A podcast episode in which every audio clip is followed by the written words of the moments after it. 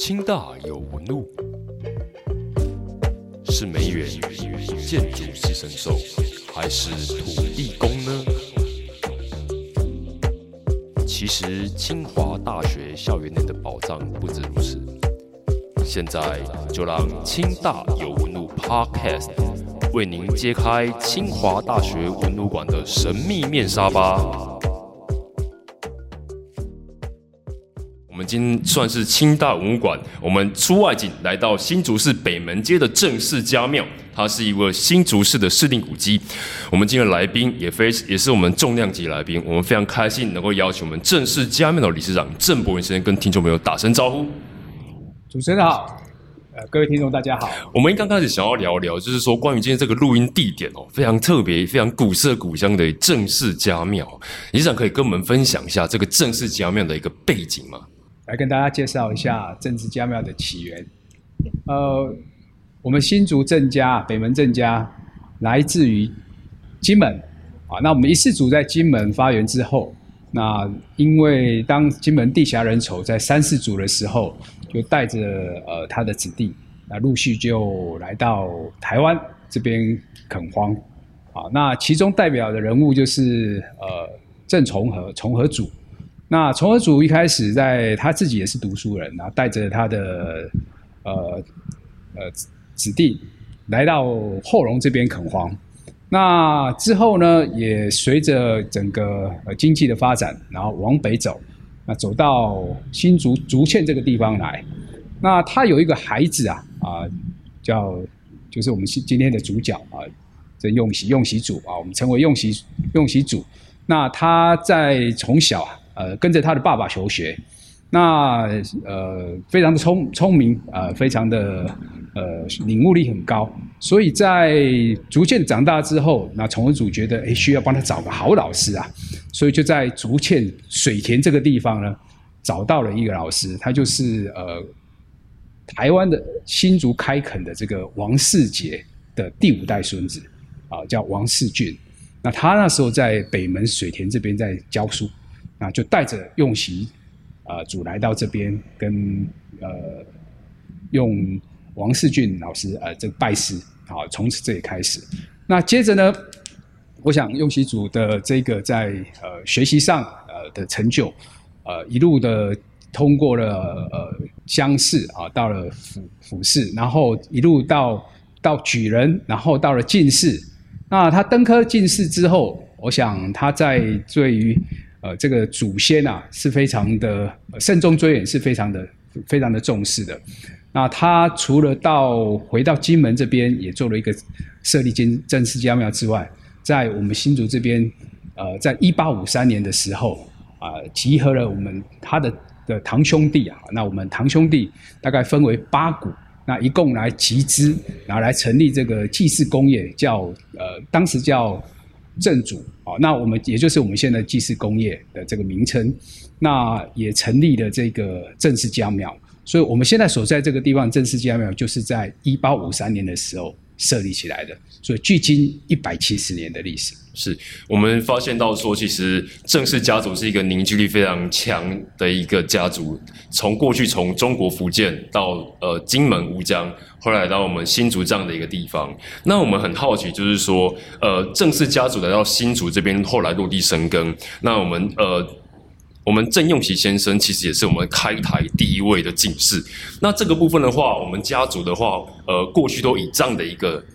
进士后代为荣这样子，那我好奇说，理事长这边会怎么看待我们的呃用习组这样子？呃，用习组除了自己在的学习上，他学在科举功名上得到的一个肯定之外，那在之后呢，他回到的我们竹堑地区，对于地方的贡献不遗余力。比如说，在我们新竹竹堑城，当当时叫淡水厅城，在建成的时候，我们可以回想到当时啊。呃，竹堑城最早的是一个，真的是一个竹城，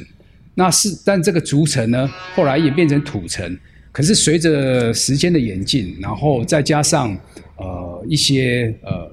海盗的这一些呃袭扰，那造成这个城内的这个人民也越来越不安定。那他在呃获得进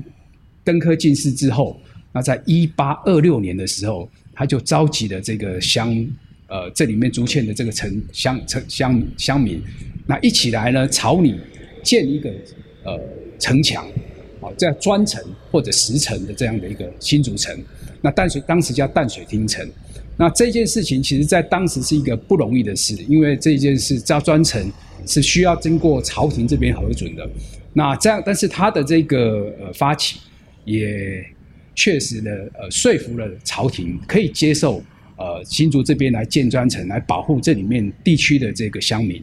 那在这件事情一八二七年通过之后呢，那开启起造，到一八二九年也完成了新竹城。所以，我们现在看到还留下了东门城的银溪城，也就是当时新竹，呃，淡新竹的竹堑城，或者当时的淡水厅城留下来的其中一个城。那除了在地方上建成之外，它也对于呃地方上的这个事务的参与，比如说在呃当时在一八五一年、一八五二年的时候，其实有发生一些械斗呃的这个纷乱，那也因为呃。来到台湾地区，或者这个北台湾淡水地区的这一些族人，有有呃闽闽籍的，有粤籍的，来自不同的，来同来自同安的，来自于呃呃呃来自于漳州的，那这一些不同的籍，大家在各个呃领域上都各有所呃争争，那这也造成了一些呃呃。分裂械斗的这个事情发生，那这个也造成了一些地方的治安或者是大家的呃民心比较浮动的安定的问题。那雍喜主对于这件事情，他也和啊几位在地方上的重量级的人士啊，几位中在地方上的呃领导人士，他一起来发起，然后他写了一篇劝和论。那这个劝和论。也是希望来跟大家沟通，就是大家先来后到，都是为了在这一块土地上一起努力的。那与其相争，大家的纷扰造成大家的伤害，不如一起努力，携手去在为这块土地打拼。其实这也是对我们现在的一个政治，也是一个非常好的借鉴，也是非常适用在我们现在这个环境里面。是，我想，呃，用习主他。过去因为考上了这个进士，那当当然回来台湾之后也涉涉入了我们整个新竹的一个建成的公共事务。当然，我觉得这是真的是呃，作为一个知识分子，那真的当仁不让。除了整个新竹城的建制之外，当然包括整个处理地方事务的分类械斗，我觉得它存在了某一种很强大的关怀，希望我们台湾人能够团结向前这样子。那我们接下来谈谈这幅对联好了，因为这幅对联呃，听说我们找到它是一个非常有趣的故事，能否请理事长跟我们分？分享一下，呃，事实上，这副对联我在之前我就听前辈、前竹青有提过这件事情。好，那我自己也在呃水田福地啊，就现在我们在这间呃正式家庙对面的这个土地公庙这边，我去看过。那我看了一下，我发觉，哎，事实上这个这个银联是还在的，不过它是比较新的，是那很显然是一个复刻版。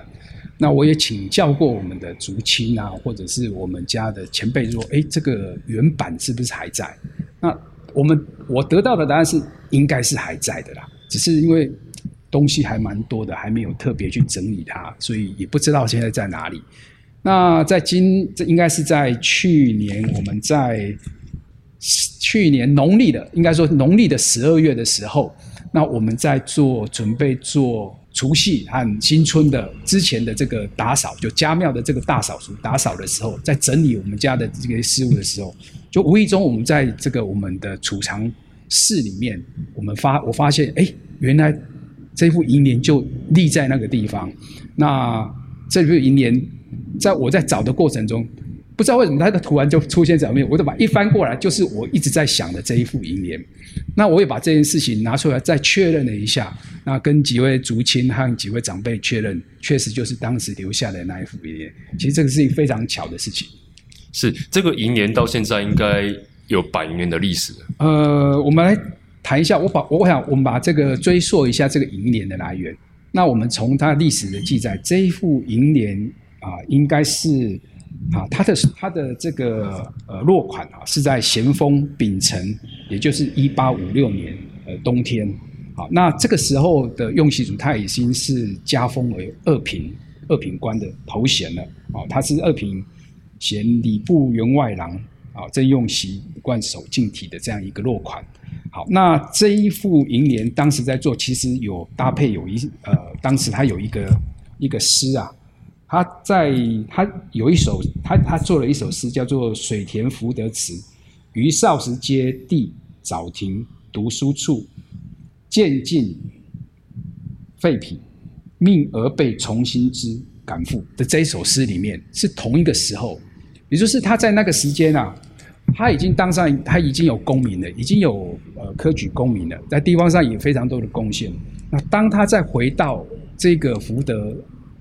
刚才讲水田福德寺的时候，回想出他当时的这一个呃，在求学过程中的苦读的过程，那不论他在现在的官名多多的多么的的的的的的高崇高，可是他还是永远不会忘记。他当时在那个学那那个地方学习，跟着王世俊老师学习的这个过程，也感恩王世俊老师在对于他的教导，对于呃教学的付出。我想当时在王世俊老师在这个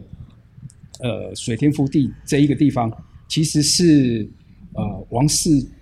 呃这个本来是王这一块地本来是属于王世杰家族，那也在王世俊。啊，老师在王世杰第三房的长房捐出来，到捐水田福地的这个田啊，然后再起造店，然后再呃提供给这些孩子们做求学读书的地方。那我想用习主非常感念呃世恩，所以他觉得回到这个他读书的地方，回想除了自己的这个读书求学的辛苦之外，也所以也感念老师给他的这个教导的恩德。是，我想用习主真的是一位饮水思源的一位前辈。那我我觉得这可以其实可以带来给我们后世非常多的启示。无论是他过去对于整个公共事务的关怀以及摄入，甚至是他过对于他这块土地，对于他过去教导他的老师、他的家族的一个重视，这样子。那我们最后能不能请请我们理事长来谈谈郑用习呃进士，他能够给我们当代什么样的一个启发或者启示？嗯，是，我想。呃，用习祖传承下来给我们郑家的有几个部分，呃，第一个呃，读书，呃，读书是呃让一个人呃成长的一个非常好的一个方法跟动能，啊，所以他在诗中曾经有一句话叫做“读书增种子”，啊，那我想这句也是在对于郑家的人是一直铭记在心。那我想在郑家这么多年的传承里面，我们对于呃。求求学这件事情，教育这件事情是不遗余力的。那这也可以呈现在呃我们的祖先里面，除了雍其祖之外，啊，他的堂弟郑用建啊，用建祖他也是呃一个共生呃，那再来是他的儿子郑如松也是举人。那这三我们三位这个祖先都曾经在当时的明治书院，应该是北台湾啊首府都有。任教过，而且都当过山长，山长就是当时的一个类似校长的一个地位啊。所以，我们郑家对于教育这件事情的重视，第二个，郑家对于社会回馈，还有对于呃社会公共事务的参与是不遗余力的。好，那这是我们对自己的一个期许，也希望我们自己家族能够把这样的一个呃信念，然后带给社会，然后继续影响社会再走下去。我想，这是我们最希望传达下去的。是我们谢谢理事长。我想，我们用习主的这个故事，它当然不是不是走整个新竹的历史。我觉得它见证了当时整个台湾移民社会的发展，如何从呃在台湾落地生根的故事。那这个故事，它当然其实对于当代的社会跟政治，其实有非常极大的一个启发性。那我们这次清大文馆非常开心，能够见证这一对这一对非常重要的对联，也就是用习主的这个墨宝，能够重现于世人面前。我们先谢谢我们的理事长。那我们节目。先进一段广，先进一段音乐。我们接下来我们会访谈我们下一位重要的特别来宾。我们先休息一下。好，谢谢。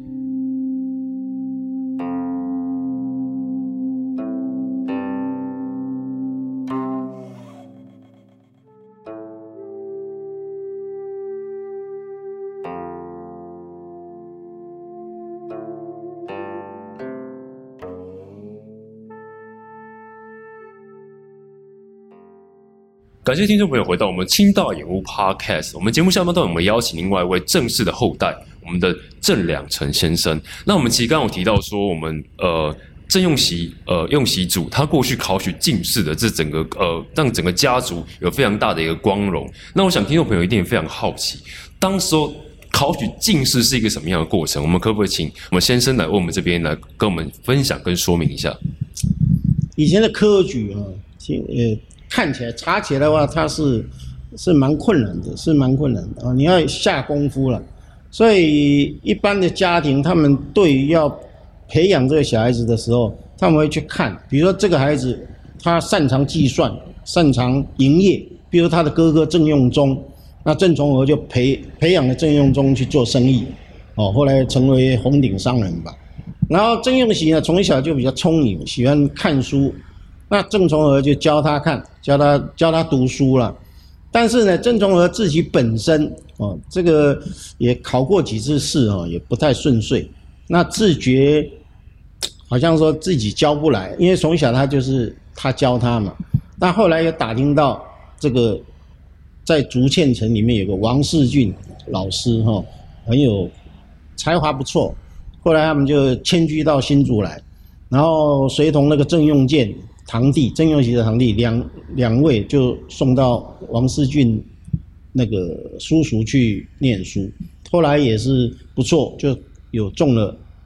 秀才举人进士。那我要讲一下的是，想帮曾用锡平反的是说，外界呢一直有看到一个说，清朝的时候他们对，因为台湾这个地方的话是比较贫困的。就是这个读书风气没有人旺盛，所以去考举人、考进士的名额是人啊人数，因为也要耗费很很大的那个呃金钱，所以比较少。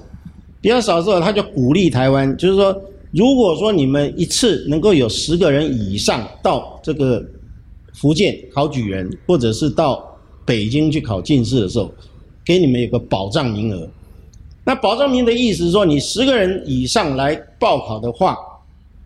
那就让你们这十个人成绩最好的那一位，我让你保障入入额。可是呢，我要平反的意思说，郑从郑用锡他在考举人的时候，他是得到七十二呃七十二名。七十二名考个举人是要五六千个人，他考七十二个人，七十二名，他有用到保障名额？当然是没有。那他考进士的时候，哦，他是三甲一百零九名。那各位如果有去 Google 的话，当年那个那个科考三甲是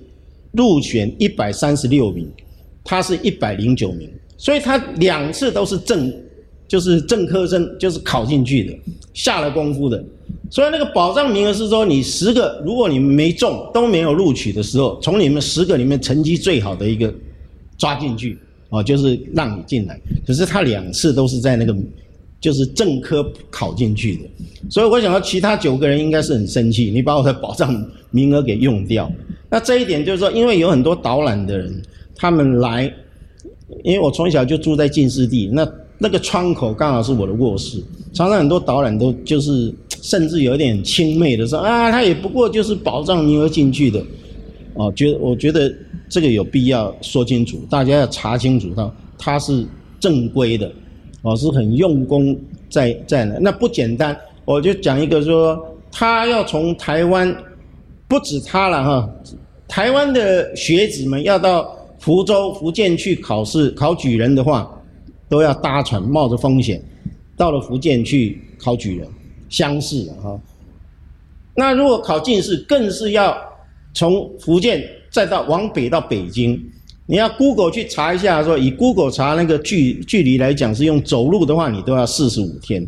哦，就说这很辛苦的。那讲这个意思，不是说标榜他多厉害，是要告诉现在的学子，你们真的要用功，因为你们现在读书的环境。哦，都很方便的。那不是常常讲说知识就是力量，哦，知识的力量，你就多读书，有这么好的环境给你，你多读书，将来那个呃报效国家也好，哦，或者是记住百姓，这都是做人的一个一个应该一个目标吧。是哦，不是整天的 花天酒地啊，或者是这样去去虚度这个人生。所以在这里是劝说我们现在的学子应该要用功哦，认就是好好的念书啊，将来能够替社会做更更多的这些好事情。是我们刚刚听到提到，就是我觉得我们相信说用习呃主他真的是真材实料的，过去这样子一路过关斩将来到北京考取进士这样子。那我们很好奇，就是说，因为呃用习主他过去就是一个非常饮水思源的一一一位非常谦卑的学子，他面对自己的老师，面对新竹这个地方，那我相信其实我们后代当然因为用习主，我们也光耀门楣之后，我们以郑家为荣这样子。那我们进一步想要来请教一下，呃，郑先生，就是说你们这个家族过往都会有一个家族内部的祭祀活动，那这个祭祀活动可不可以跟我们呃听众朋友分享一下？这个呃，我们家族内部的祭祭祀大概会以什么样的方式来进行？哦，祭祖，祭祖郑家的祭祖是在呃早年大概一八二二零年的时候吧，郑家因为郑用锡他已经中了秀才了，中了秀才，那因为郑家他在这个北门，就是北门这个区域，事实上说大家就你你揪你揪我，我揪你的，就在这个北门这这地方，就是大家都在这边买地盖房住在这里的。住在这里，那你因为家族庞大又有功名的时候，那当然就第一步就会先建祠哦，那时候是宗祠，祠庙。那听老一辈讲的话，我们以前这个郑氏家庙的话，我现在坐的这个位置就是当时的祠，就祠堂。那后来，后来因为他就是陆续中了举人，中了进士之后，当官以后，那他申报，你可以就是建庙。往往上，士大夫可以呃一庙或者三庙五庙，天子有七庙嘛哈，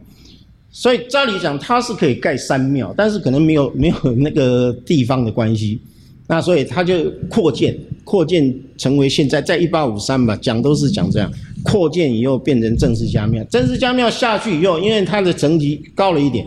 高了一点以后就会。遵照三县礼来祭祖，三县礼事实上是从周朝就已经下来了。那刚好曾用锡他去上北京做官的时候，后来做到礼部，礼部他是村官，村官大夫，大夫他他有兼仪制司，仪制司呢就是说那个皇帝啊，他们有什么春季、秋季或者郊郊外的郊郊祭啊。交际的时候，去去那个时候都是由这个仪师制，那就是由郑用锡来主持，等于是当现在讲就是司仪，然后要整就是准备那个东西。那刚好我们的正式家庙成立之后，他又懂这些，那他当然就规划了这个我们三三县里的祭祖方式。哦，在台湾很多。比较这种官有有官位的这个这个家族，几乎也都有用这个三县礼。当然说，呃，时代变迁了哈，有很多的这个礼仪上会有一点变化，但是事实上，它在比如说三那个古初言、古在言、古三言呐，还有三三县里出出现雅县、中县，这个过程是差不多的。然后郑我们郑家是在元宵。还有冬至各一次，那就会通知郑家的子孙，那尽量啊哈，尽量就是来参与参与，那我们就会遵照古制去办理这个祭祖。祭祖完了之后，就会有个所谓的甲胄，甲胄就是呃祭祖下来，在以前我们小时候就是人口比较少的话，是就是以拜拜的这个贡品哦，马上料理以后，大家一起来。享福啦，享这个祖先赐给我们的福，然后完成这个祭祖整个仪式这样子。大概是，我想这这个真的是一个非常特别的一个一个家族内部的一个祭祀。那这个祭祀，我想应该不断的在凝聚我们家族内部的一种向心力。那呃，我更加好奇的是，那我们这个仪式通常会怎么进行？进行的话。呃，我小时候的话，听我的阿公妈妈们讲的话，以前如以前在很早，就是我说了哈，他们郑家、陈家、王家都一样，他们如果一家族来来的话，他是买一大片的土地，所以以前就是北门街这一这一段哈，甚至甚至一直可以延续到现在，就是往水田街往往那个金国路，哦，这整个整个大范围里面几乎都是郑家的人，哦，到到后来才慢慢的有有那个，比如说卖掉了，然后处理掉了之后，那现在大部分的，所以那时候我们如果讲祭祖的过程的话。我们打的三通鼓呢，是所谓的通知鼓，就是说一样，你可能第一次第一次鼓是打一声，然后就是咚一声，然后第二通鼓会打咚咚两声，第三通呢会打咚咚咚三，那每隔一刻钟，这时候它的用意就是在通知的附近所有郑家人说，告诉你我们快要仪式快要举举行了，这样子就会打三通鼓。然后三通鼓大概就是十一点是五十，哦五十我洗然后的时候打完，马上我们就会从祭神开始祭土地公，然后再祭香三香贤，然后再正式的祭祖。那祭祖就是采刚才讲三线礼嘛，会穿这个礼服，然后做做那个三次的献酒献爵啊哈献爵，然后下去，然后会有迎神送神。这种种的仪式在里面，